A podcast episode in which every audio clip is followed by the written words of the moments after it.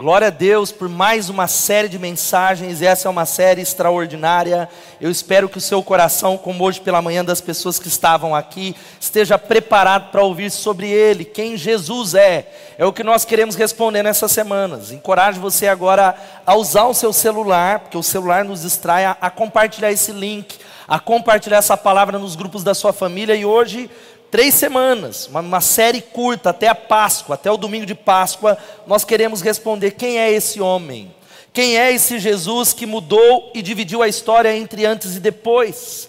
Quem é esse homem que, mesmo após a sua morte, dois mil anos depois, mais de dois bilhões de pessoas o seguem, centenas de milhares dão a vida por ele, e a gente quer compor nessas três semanas um retrato fascinante do nosso Senhor e Salvador respondendo uma pergunta que nós cantamos agora no período de louvor. Ele faz aos discípulos: Quem os homens dizem que eu sou? Mas quem você diz que eu sou? É a pergunta de Jesus. Nós responderemos, mas complementando com quem ele revela, sobre quem ele diz que ele é. Uma vez impresso no nosso coração, a nossa vida vai mudar para todo sempre, quem Jesus é para você. E hoje a primeira mensagem, o nosso tema é esse aqui: Jesus é o foco de todas as coisas. Você pode repetir comigo e dizer assim: Jesus é o foco de todas as coisas? Vamos lá? Jesus é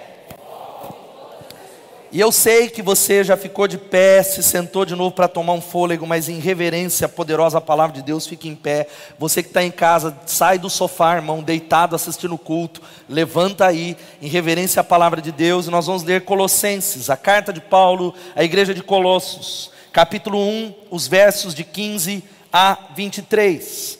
Colossenses esse hino cristológico, esse é um hino, um hino sobre Jesus, sobre a supremacia de Cristo. Colossenses capítulo 1, de 15 a 23. Você achou, diz amém. Ou se você talvez está acompanhando, ouça a leitura da palavra de Deus que diz assim: Ele é a imagem do Deus invisível, o primogênito de toda a criação pois nele foram criadas todas as coisas nos céus e na terra, as visíveis e as invisíveis, sejam tronos ou soberanias, poderes ou autoridades. Todas as coisas foram criadas por ele e para ele. Ele é antes de todas as coisas e nele tudo subsiste.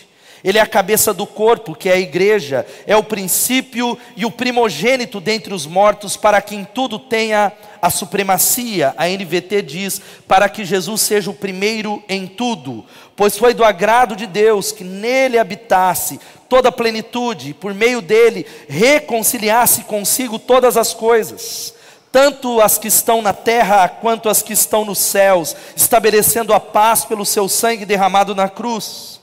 Antes vocês estavam separados de Deus e na mente de vocês eram inimigos por causa do mau procedimento de vocês, mas agora Ele os reconciliou pelo corpo físico de Cristo, mediante a morte, para apresentá-los diante dele santos, inculpáveis e livres de qualquer acusação desde que continuem alicerçados e firmes na fé, sem se afastarem da esperança do Evangelho que vocês ouviram e que tem sido proclamado a todos os que estão debaixo do céu. Esse é o Evangelho do qual eu, Paulo, me tornei ministro. Louvado seja o nome de Jesus, pois nele foram criadas todas as coisas nos céus e na terra. Ele é antes de todas as coisas e nele tudo subsiste. Vamos orar mais uma vez. Peça a Deus para Ele falar com você. Ora pela minha voz também. Pede a Deus para Ele falar em nome de Jesus. Jesus. Jesus. Jesus, nome sobre todo nome o nome que levanta os mortos, o nome que liberta os cativos, o nome que dá vista aos cegos, o nome que traz salvação, o nome, não, não há nenhum outro nome pelo qual importa que sejamos salvos, Rei dos reis e Senhor dos senhores, é a Ti que invocamos, é a Ti que inclinamos o ouvido que, vo, que vai longe, a mente passageira que está em outro lugar, focamos o nosso coração no Senhor, glorifica o nome, o Teu nome, edifica a igreja e fala conosco em nome de Jesus. Amém e amém. Pode se assentar. Para falar um clichê, não há nenhum roteirista ou romancista tentaria criar uma história como essa. Não existe na história da Terra alguém que conseguiria criar uma história como essa. A história de um jovem carpinteiro que nasceu numa vila obscura, pobre, rural onde a sua mãe, a mãe de Jesus, era uma adolescente pobre, solteira e que foi ridicularizada porque ela tinha ficado grávida pelo Espírito Santo.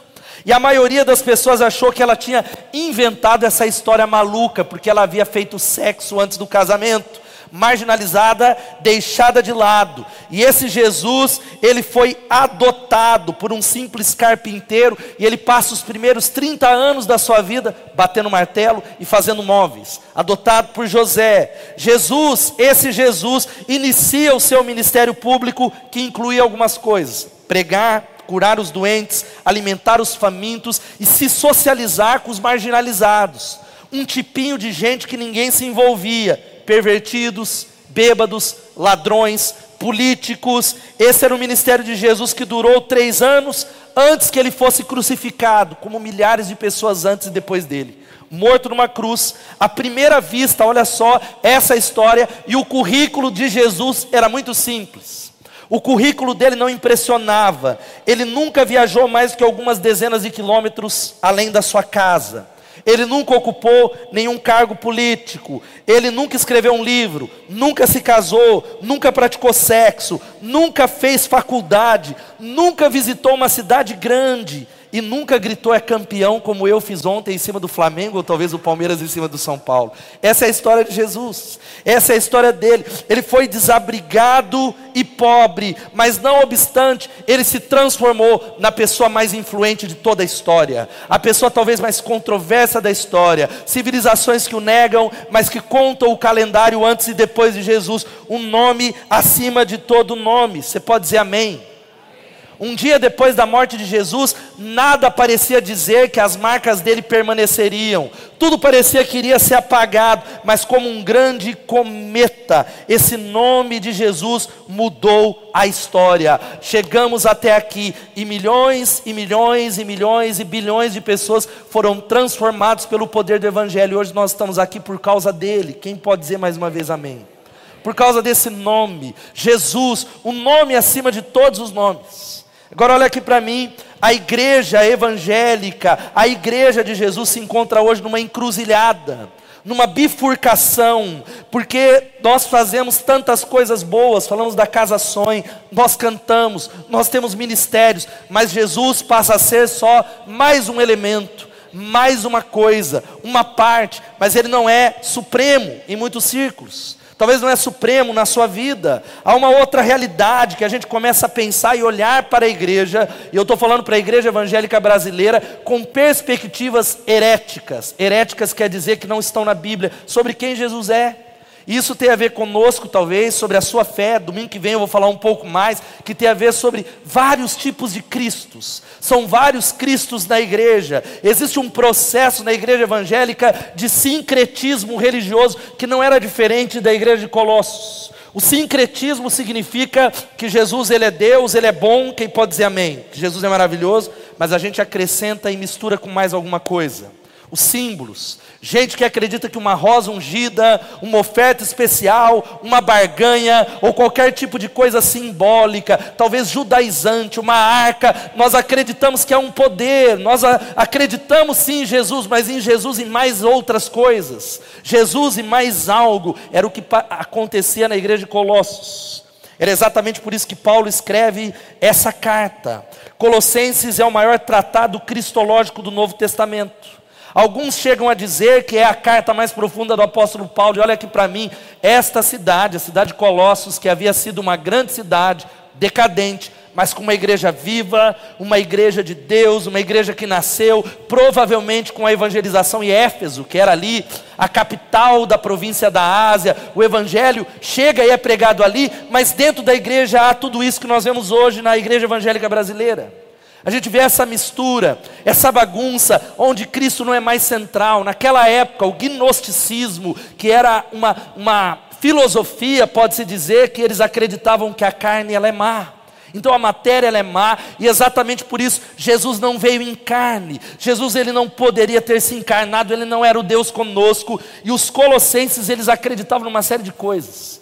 Eles tinham crenças, eles acreditavam em demônios, em anjos. Havia uma carta chamada Carta dos Efésios que ensinavam encantamentos para eles ficarem livres dos demônios. Parece algumas coisas que eu vejo em algumas igrejas evangélicas. É gente que tem mais medo do diabo do que crê no poder de Deus. Você precisa entender que o diabo não é o adversário de Deus, ele é o seu adversário. Deus não tem concorrente, ele já é o vencedor. Você pode dizer glória a Deus. O diabo é um ser criado. Lutero já dizia que o diabo é o diabo de Deus. Mas havia isso, e exatamente por isso, Paulo escreve essa carta extraordinária. E sabe o que, que ele fala? Ele fala do Cristo da igreja. Por toda a carta que eu quero encorajar você a ler nessa semana, ele fala sobre Cristo, Cristo, Cristo. Eles haviam perdido o foco de quem era Cristo, eles haviam se ocupado com tantas coisas, algumas até boas, e Paulo chega e diz: Olha, tudo que vocês precisam saber é Ele, tudo é sobre Ele, tudo é sobre Jesus Cristo, Rei dos Reis e Senhor dos Senhores. Irmãos, a gente vive num mundo tão pós-cristão e secularizado, onde é esvaziado da palavra do Evangelho. Crentes têm medo de carregar a Bíblia. A gente que traz o celular, não, mas eu gosto de ler no celular, não tem vergonha de levar para as universidades. Há sim uma inquisição espiritual tentando roubar a sua fé. Não é diferente da época que Paulo escreve essa carta, mas eu quero dizer para você que a Bíblia ela é a bigorna de Deus que tem quebrado todos os martelos dos críticos e Jesus continua salvando pessoas e transformando pessoas. Quem pode dar um glória a Deus? Mas existe, gente, um déficit de Jesus na nossa sociedade. Na nossa música, na nossa teologia, uma igreja cristocêntrica é o que nós queremos. Essa série Deus trouxe para trazer a você e encorajar você, meu irmão, entender que Jesus é muito mais do que nós pensamos muito mais que nós imaginamos, em beleza, grandeza, santidade. Jesus, ele é, os músicos vão entender, o tom perfeito, o diapasão divino. E os cristãos, e a gente se inclui, eu me incluo nisso, transformaram a vida cristã em tantas outras coisas, e Cristo é só mais uma coisa. Transformamos a vida cristã em coisas tão é, diversas além de Cristo. E eu quero falar com você nessa introdução, meu irmão, e você que está em casa, busque a Cristo Ame a Cristo, acolha a Cristo, olhe para Cristo, só nele nós encontramos tudo o que nós precisamos. Qual é a sua necessidade hoje? É uma necessidade de casamento? É uma necessidade financeira? É uma necessidade de cura, de libertação? Olhe para Cristo, busque em Cristo, tudo está nele, porque quem tem Jesus não tem falta de nada. Quem pode dizer amém?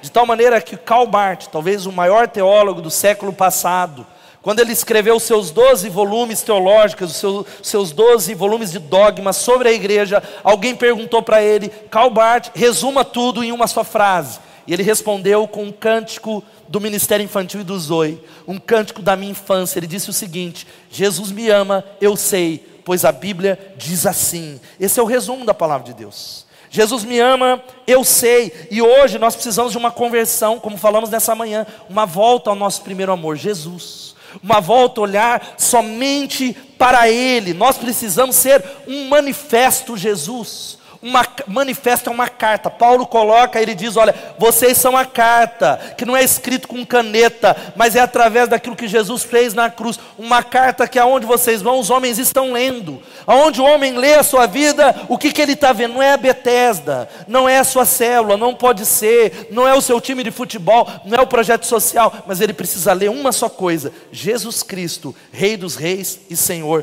dos Senhores.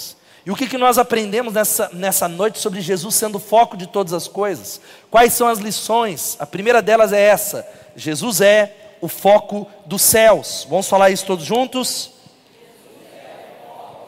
Fale mais uma vez, me ajuda enquanto eu tomo uma água com convicção. Toda a dimensão celestial, meus irmãos, o Pai, o Filho, o Espírito Santo, os anjos, as hostes angelicais estão focadas em Jesus. A segunda pessoa da Trindade não é só um tema secundário para Deus Pai, não é só um tema que talvez está paralelo e dividido, não, mas é o principal desejo e a principal ocupação de todo o céu. Você entende isso nessa noite? Você compreende isso? Paulo vai dizendo no versículo 23, na versão a mensagem, ele diz algo extraordinário: não há outra mensagem, apenas essa. Toda criatura debaixo do céu ouve a mesma mensagem, Eu, Paulo, sou o mensageiro dessa mensagem. Que mensagem é essa? Cristo, Cristo, Jesus, um nome sobre todo nome.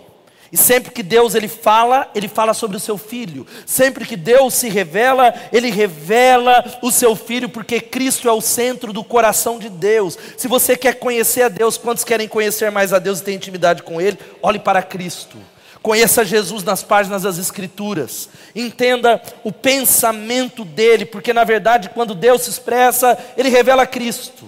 Há uma discussão científica: será que Deus existe? Como é que eu posso provar que Deus existe? Pastor, eu quero dizer para você que nós conhecemos a Deus através de Jesus. E olha só o que diz Colossenses 1,16, que lemos: Pois nele foram criadas todas as coisas nos céus, na terra, as visíveis e as invisíveis, sejam tronos ou soberanias, poderes ou autoridades, todas as coisas foram criadas por Ele e para Ele. Louvado seja o nome de Jesus.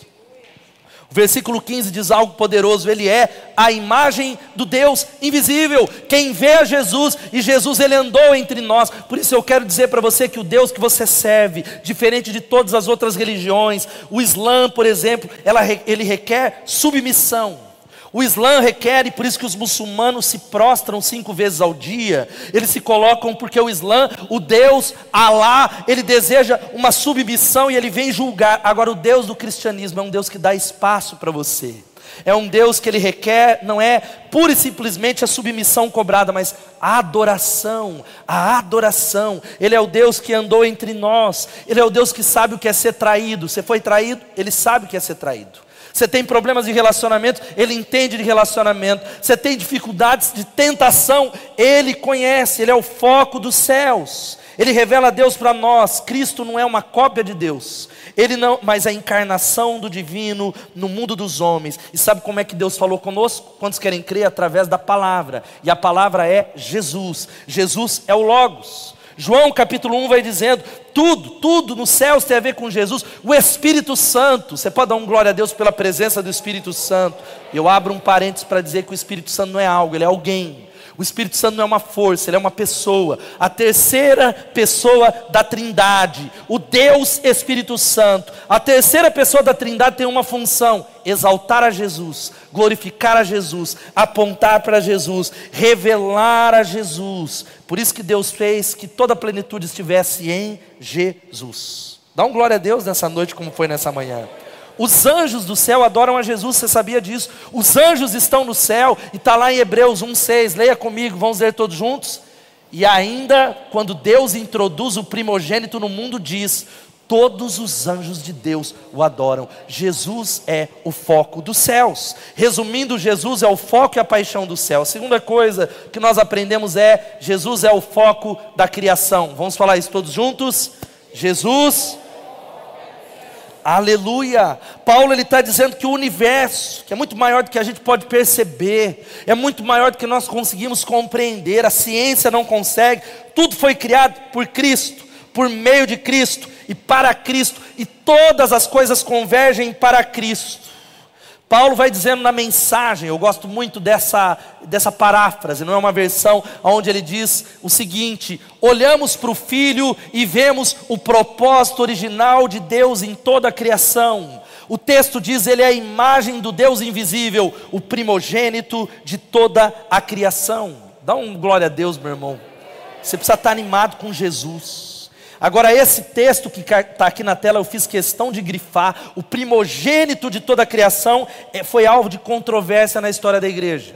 Talvez até mesmo você lendo comece a pensar, mas então Jesus é um ser criado, como algumas religiões dizem, porque nós lemos a Bíblia com a cabeça dos gregos. O Novo Testamento foi escrito em grego, mas Paulo era um judeu. A cabeça, nós precisamos entender que a cabeça de Paulo é uma cabeça judaica, e primogênito no texto não quer dizer alguém que foi criado alguém que nasceu, não, não, não. O primogênito no Antigo Testamento, você sabe o que significa, é a mais alta honra na criação. A palavra é protocos, que é um título de honra, significa que Jesus ele é o primeiro e importância, há uma suficiência, uma primazia, carrega a ideia de prioridade, superioridade numa sociedade que dizia Jesus é bom, Jesus é legal, nós adoramos a Ele, mas outras coisas. Paulo vem para dizer, Ele é o primogênito, Ele está acima da criação, louvado seja o nome de Jesus.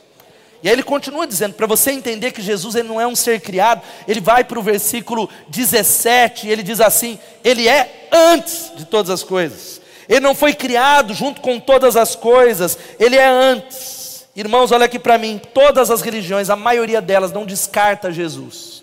E é aqui onde muitas pessoas tropeçam naquele que é chamado a pedra de tropeço. Os muçulmanos, eles consideram Jesus o que? Um grande profeta mas é pouco para nós, de acordo com a Bíblia. Os espíritas, eles ensinam que Cristo é um espírito iluminado, é pouco para nós, de acordo com a Bíblia. Os romanistas, eles dizem que Jesus é apenas um dos mediadores, existem outros, é pouco para nós. As testemunhas de Jeová, elas dizem que Jesus foi o primeiro ser criado e não o criador. Não, não, não. Jesus não é nenhuma dessas coisas. Ele é o primeiro, ele é supremo, ele é o autor e o criador de todas as coisas. Você pode aplaudir e dar um glória a Deus. Ele é o primeiro, Jesus. Sabe que é tão poderoso do texto que nós lemos aqui, o texto, versículo 16, que não está aqui, mas se acompanha na sua Bíblia, ele vai dizendo que, pois nele foram criadas todas as coisas, no céu, na terra, visíveis e invisíveis, sejam tronos, soberanias, poderes, autoridades, todas as coisas foram criadas por ele e para ele. Louvado seja o nome de Jesus em, por e para Ele. Nele, Ele é a origem, Ele é a origem de tudo que a gente olha. Você toca numa planta, Jesus é a origem. Você talvez brinca com um animal, Jesus é a origem. Você olha para o céu, Jesus é a origem. Você respira, Jesus é a origem de todas as coisas.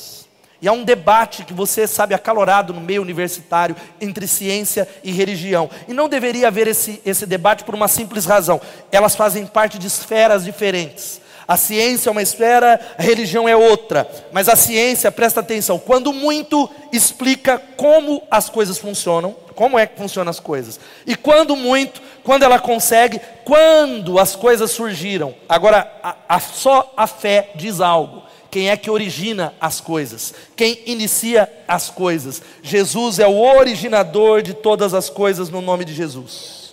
E quando a gente olha para Jesus, existem categorias enormes. A biologia, tem algum biólogo aqui? Alguém estudou biologia? Levanta a mão aqui nesse auditório ou escreve aí no chat. Deveríamos ficar extasiados com todas as coisas da Terra.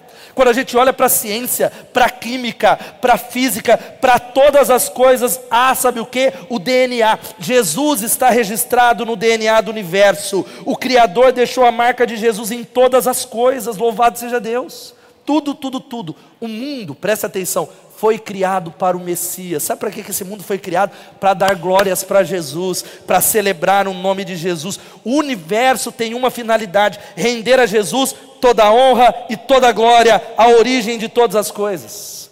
Por isso é a discussão: o mundo não é fruto do acaso, o mundo não é fruto do Big Bang não, nem fruto de uma evolução cósmica, mas é a obra da criação de Deus através de Cristo. Por uma razão, a explosão ou evolução não pode criar vida, códigos de vida. Vida só é gerado através da vida. Nele está a vida. A beleza de Jesus a todos excede. Jesus é o autor da criação e o foco de tudo que a gente vai. Você vai para a praia, tem a ver com Jesus. O DNA de Jesus está em tudo. Dá mais uma vez um glória a Deus por isso.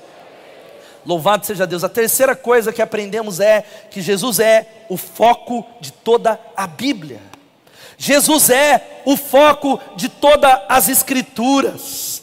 Quando você olha e diz, pastor, eu não entendo muito o Novo Testamento, e há uma parcela da igreja que quer rasgar a antiga aliança e só ficar com a nova aliança, nós somos o povo da nova aliança, é o povo da nova aliança, mas Jesus é o centro de toda a Bíblia, Jesus, ele é o foco de toda a Escritura, ele mesmo diz isso. O que dizer da Bíblia? Ele mesmo, ele olha, Jesus respondeu isso. Está lá em João capítulo 5, 39. Vocês estudam cuidadosamente, aí eu abro um parênteses. Você estuda, estuda cuidadosamente a Bíblia? Tem crente, nem abre a Bíblia a semana toda. Nem aqui, ele ouviu. Vocês estudam cuidadosamente as Escrituras, porque pensam que nelas vocês têm a vida eterna. E são as Escrituras que testemunham a meu respeito. É Jesus que torna claro a Bíblia.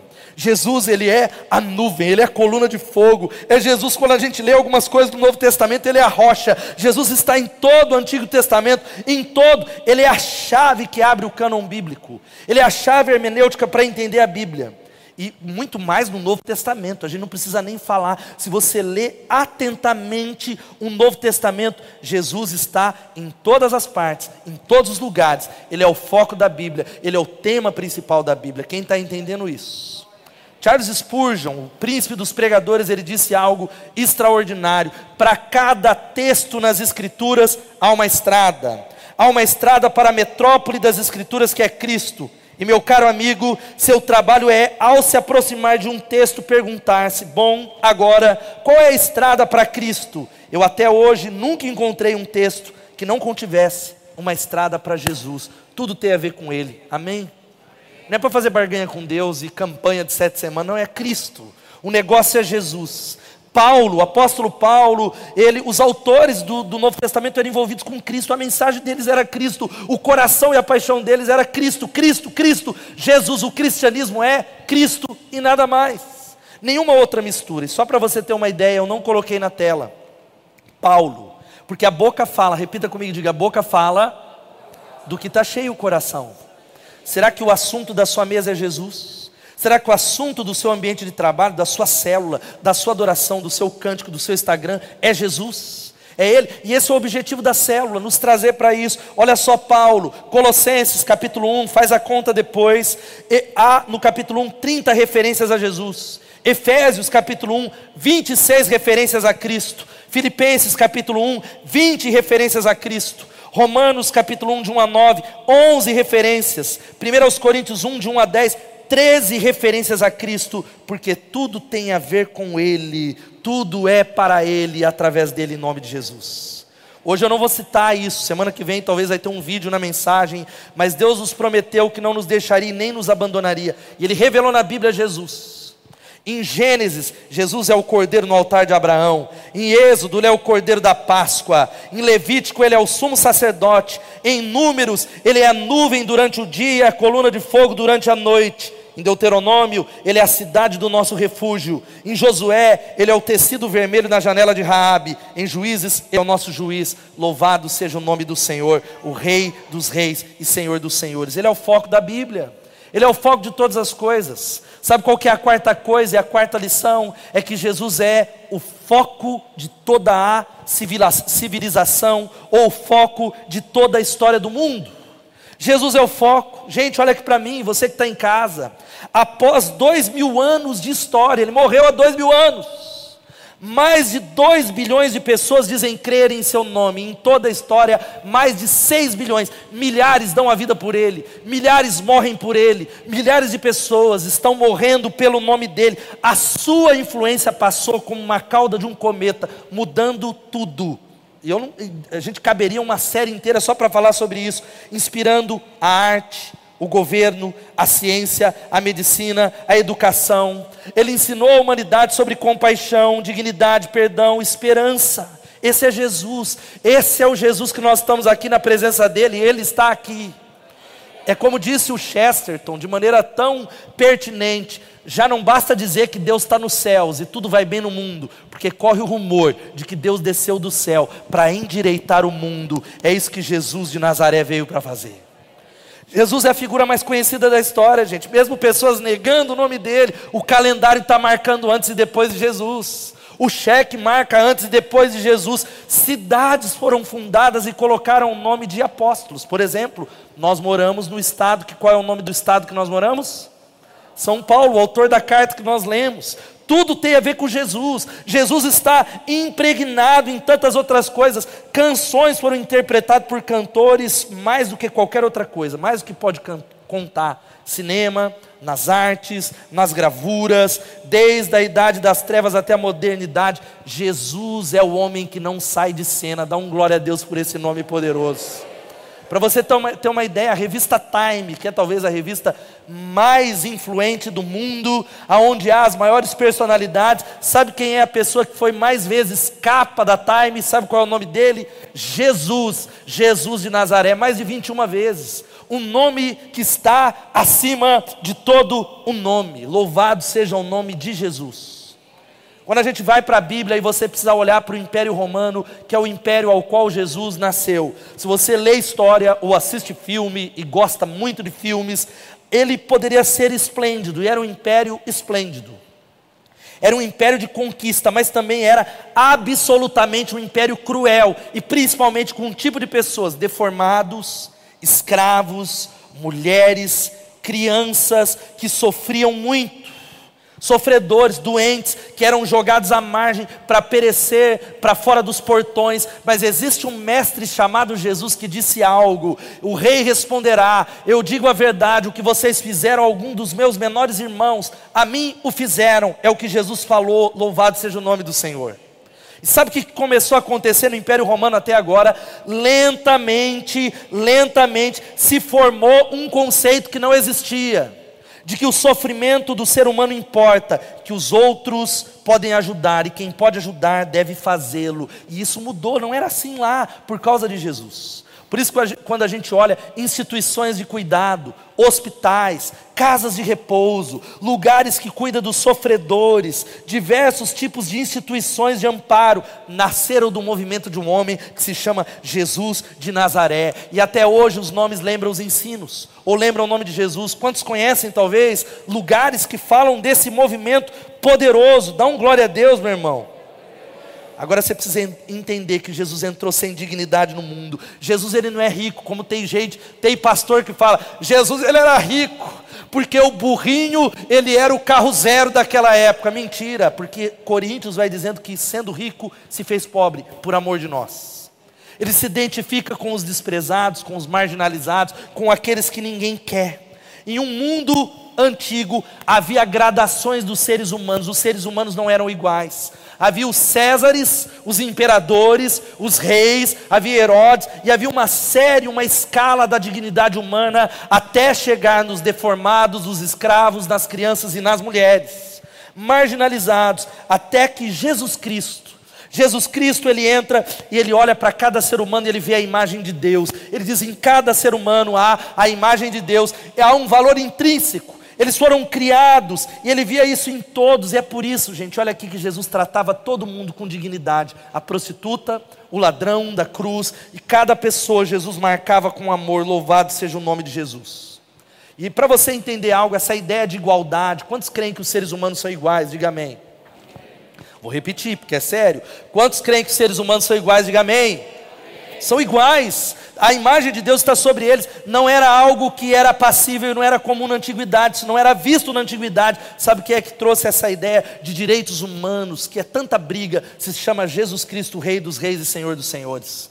Jesus Cristo, que é aquele que restaura a dignidade das crianças. Para você ter uma ideia, vamos lá. Quantos têm filhos e amam os seus filhos aqui? Levanta a mão. Quem é apaixonado pelos filhos? A gente ama até bicho a gente ama até cachorro, a gente ama os nossos gatinhos, mas na idade antiga, para você entender, as crianças não tinham dignidades, de tal maneira que até os oito dias elas não recebiam nome. As crianças do Império Romano eram como plantas, de tal maneira que o dono da casa, o líder da casa, podia tomar a decisão: se nascesse uma criança deformada, ela era morta ela era abortada, elas eram jogadas nos lixões, nos estercos, nos lugares, para serem muitas vezes deixadas para morrer, serem comidas pelas bestas feras, ou talvez serem escravizadas. Era o retrato das crianças. Mas aí vem um Messias, aí vem um homem, Jesus de Nazaré, que olha para as crianças e diz: Deixai vir a mim os pequeninos, deixa vir as crianças. Ele é o primeiro que, que cria o reino das crianças antes do Walt Disney. Esse é Jesus de Nazaré, louvado seja o nome do Senhor. Esse é o Jesus que a gente serve, que olha para as mulheres.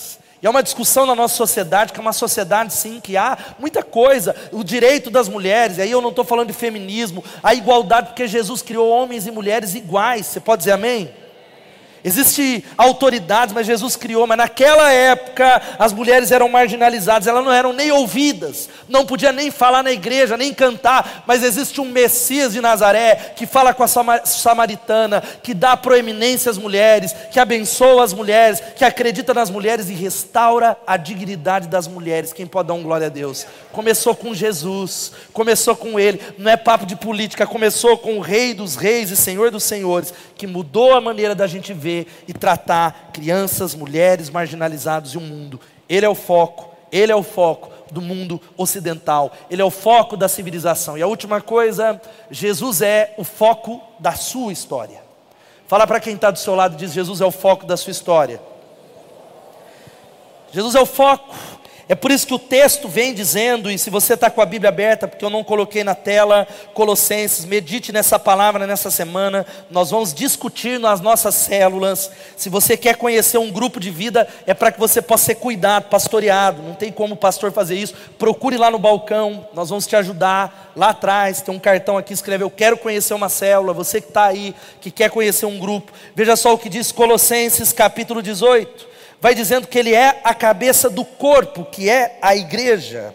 É o princípio e o primogênito dentre os mortos. Ele é o primeiro que ressuscita para que em tudo tenha a supremacia. Sabe que isso está falando que Jesus ele começa uma nova criação.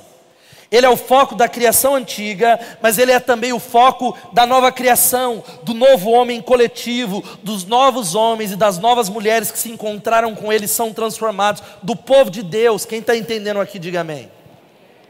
Por isso, olha aqui para mim, Jesus, ele é o centro e a circunferência da vida cristã. A vida cristã não é nenhuma outra coisa senão uma só: Cristo vivendo dentro de nós, Jesus dentro de nós, Jesus moldando a vida e quem Ele é dentro de nós. Jesus é o foco da sua história, Ele é o foco da sua vida, Ele precisa ser o centro da sua vida. Se Deus pegasse uma caneta, é o que ele fez, se ele fosse escrever a, a biografia do Kaique, a biografia do pastor Regivaldo, da Rosana da irmã Hermínia, sabe que ele escreveria? Cristo, Cristo, Cristo, Jesus Cristo sendo moldado em nós. É por isso que essa igreja é uma igreja que desperta também contradições. Tem gente que fala, ah, mas às vezes eu queria muito mais, eu queria lá a e o fogo, parece que não é nem cá, mas também não é tão tradicional, porque nós estamos envolvidos em um propósito, queremos intimidade. Quem quer intimidade com Deus? A glória. Mas nós queremos formar discípulos, pequenos cristos.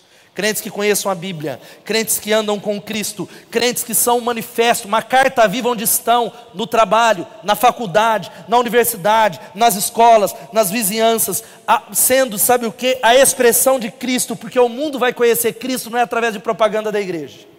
O mundo não vai conhecer Cristo indo em festa da igreja, tudo isso é meio. O mundo vai ver a Cristo em você, habitando em você. Quantos estão entendendo? Diga amém. E quando a gente diz que Cristo é o foco da história, significa uma coisa: como é que eu devo viver, pastor? Para quem eu devo viver tem a ver com Jesus. Nós precisamos enxergar tudo de acordo com Jesus, encontrar Jesus lá no casamento, na maneira de lidar com o dinheiro, de criar os filhos, porque quem tem Jesus não tem falta de nada, porque tudo é eclipsado diante do valor do Rei dos Reis e Senhor dos Senhores que estamos adorando aqui.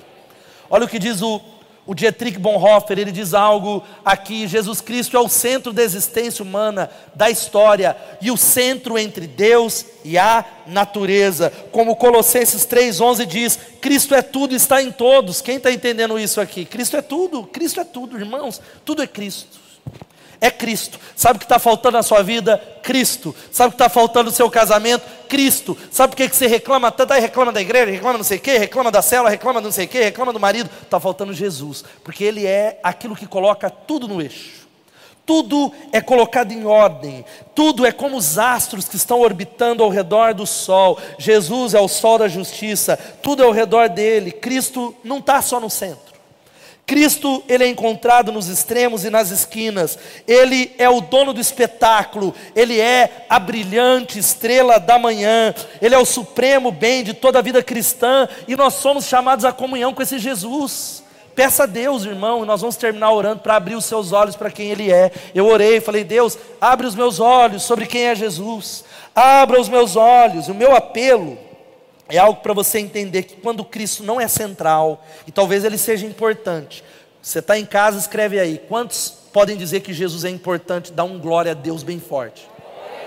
Mas talvez ele não seja central.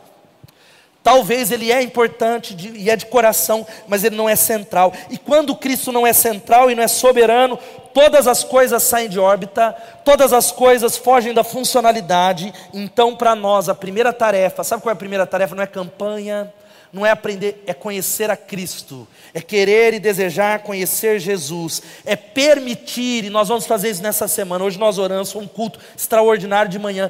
Permitir que Jesus manifeste a vida dele em nós. Você tem permitido isso? Você tem permitido? E eu, e eu costumo dizer algo para nós aqui: que a maioria de nós somos pessoas que não conhecemos a Cristo e queremos definir Cristo do nosso jeito, da nossa cabeça, e, não, e achamos que conhecemos Jesus. E aí aparece uma situação, e, e, e sabe que tem, tem muitas discussões é, pouco relevantes nas redes sociais. Uma semana a gente sabia tudo sobre mendigo, na outra era sobre Will Smith. Especialistas de mendigos, especialistas de Will Smith, especialistas da Ucrânia, especialistas de tudo menos de Cristo. E aí a gente fala aqui que olha, qual é a sua opinião sobre o assunto? Aí a gente acha que Jesus, e Jesus se identifica com um monte de grupo. Jesus é o Jesus do MST, é o Jesus do movimento carismático, é o Jesus que é um pouco mais que não tolera, ele não gosta de fundo preto. Existe Jesus para tudo que é tipo e gosto. A, a maioria delas tem um pouco de Jesus, mas é só uma parte, e por isso não é o Jesus verdadeiro.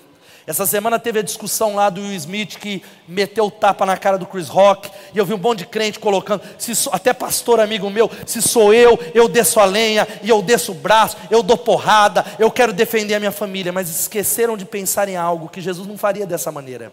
E aí muita, muita gente me falou no inbox, mas se fosse você com a Elo, você daria na cara do, do Chris Rock? Eu falei, talvez, mas mesmo assim eu estaria errado, porque a questão não é o que eu faria, é o que Jesus faria. Você acha que se Jesus fosse o Smith, ele ia dar um tapa na cara do outro? Você acha? Jesus. Você acha que Jesus faria isso? Você acha ainda? À luz do Evangelho, Jesus faria isso? Por que, que eu estou trazendo tudo isso? Que nós precisamos trazer isso aqui, ó. Nós precisamos voltar. Opa! Quando, vamos ler esse texto todos juntos? Quando Cristo, que é a sua vida, for manifestado, então vocês também serão manifestados com Ele em glória. Louvado seja em nome de Jesus. É a presença que controla a nossa vida, não é a nossa opinião. Já estou crucificado com Cristo e vivo, não mais eu, mas Cristo vive em mim. O que, que a gente quer ser nessa noite, Igreja Batista Bethesda, e você que está em casa? O que, que nós precisamos de verdade? Nós vamos orar e eu queria que você colocasse fé nessa oração e o seu coração. Nós queremos o Cristo vivo para um mundo que está cheirando a morte, um mundo que está morto. E onde é que Cristo está? Através de você.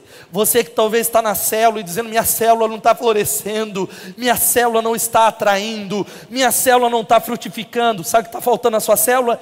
Cristo. Cristo é o poder, a presença e o propósito de uma célula. Cristo é o DNA da célula. Se Cristo estiver lá, as pessoas verão Jesus e serão transformadas. Quem está entendendo nisso? Está faltando Jesus lá. É muito blá blá blá, é muita conversa, é muito bibibi, é muita reclamação. Ah, eu acho, está faltando Jesus, o Rei dos Reis e Senhor dos Senhores. E eu fecho com um versículo que está aqui em Colossenses 1,20 na mensagem. Leia comigo, algo poderoso, algo maravilhoso. Vamos lá. Todas.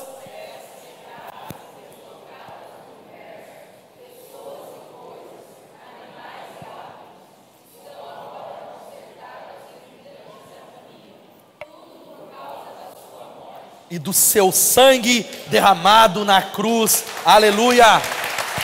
Tudo vai ser consertado em Jesus.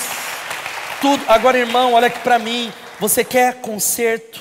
Conserto de tantas áreas, e a Bíblia, eu falei que era o último texto, mas não é. Nós precisamos guardar o que Jesus fez e porque Ele é o foco da nossa história. Olha só o que o texto diz: e por meio dele, o Pai reconciliou consigo todas as coisas todas as coisas, por meio do sangue do Filho na cruz, o Pai fez as pazes com todas as coisas, tanto nos céus como na terra. Há muita gente, veja só o texto continua, isso inclui vocês que antes estavam o quê? Longe de Deus, eram seus inimigos e deles separados por causa dos seus pensamentos e ações. Há muita gente que fala, mas eu sou evangélico. O evangélico não entra no céu. Sabe quem entra no céu? É quem é lavado, redimido pelo sangue de Jesus. É discípulo de Jesus. Não é evangélico, mas pastor, achei que era evangélico que entrava no céu. É quem crê em Jesus, inclusive evangélico que crê em Jesus. Você pode dizer amém? Evangélico que crê no Evangelho, porque tem evangélico que não crê no Evangelho. Ele está dizendo que não importa, muitos de nós, e pecado, a gente ah, é só é matar, roubar, a gente foca no exterior. Não, pecado é Jesus não estar tá no centro. Pecado é vir à igreja, é até ser líder e ser pastor, mas Jesus não ser o centro. Mas ele continua dizendo: agora, porém, diga agora, porém. Ele os reconciliou consigo por meio da morte do filho no corpo físico, como resultado, veja só, vocês podem se apresentar diante dele santos, sem culpas e livres de qualquer acusação, meu irmão. Sabe, a voz que te acusa não é a voz do Espírito Santo, a voz que diz que não dá para você, que você está no fundo do pecado, que você chegou no mais profundo, não é a voz de Deus, o Satanás ou o diabo, a palavra diabo é o acusador, o acusador dos irmãos. O Espírito Santo ele não acusa, ele não passa pano, mas ele é alguém que cativa você dizendo: olhe para Cristo, vá em direção a Ele, receba o perdão dele, receba a nova vida dele. E há, sabe o que? Um convencimento, a acusação de Satanás. Venha para Cristo, olhe para Cristo no nome de Jesus. Agora sim, eu queria que você visse esse vídeo que talvez é novo para alguns, para outros há muito tempo. Coloca para mim, Vitória já estava aí. Eu queria que você abrisse o coração para esse vídeo em nome de Jesus.